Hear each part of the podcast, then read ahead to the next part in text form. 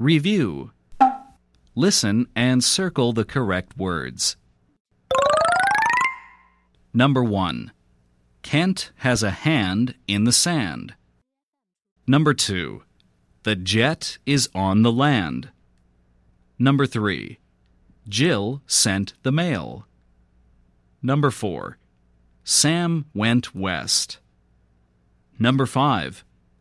Bill will lend me some money. Number 6. Jenny gave me a tent.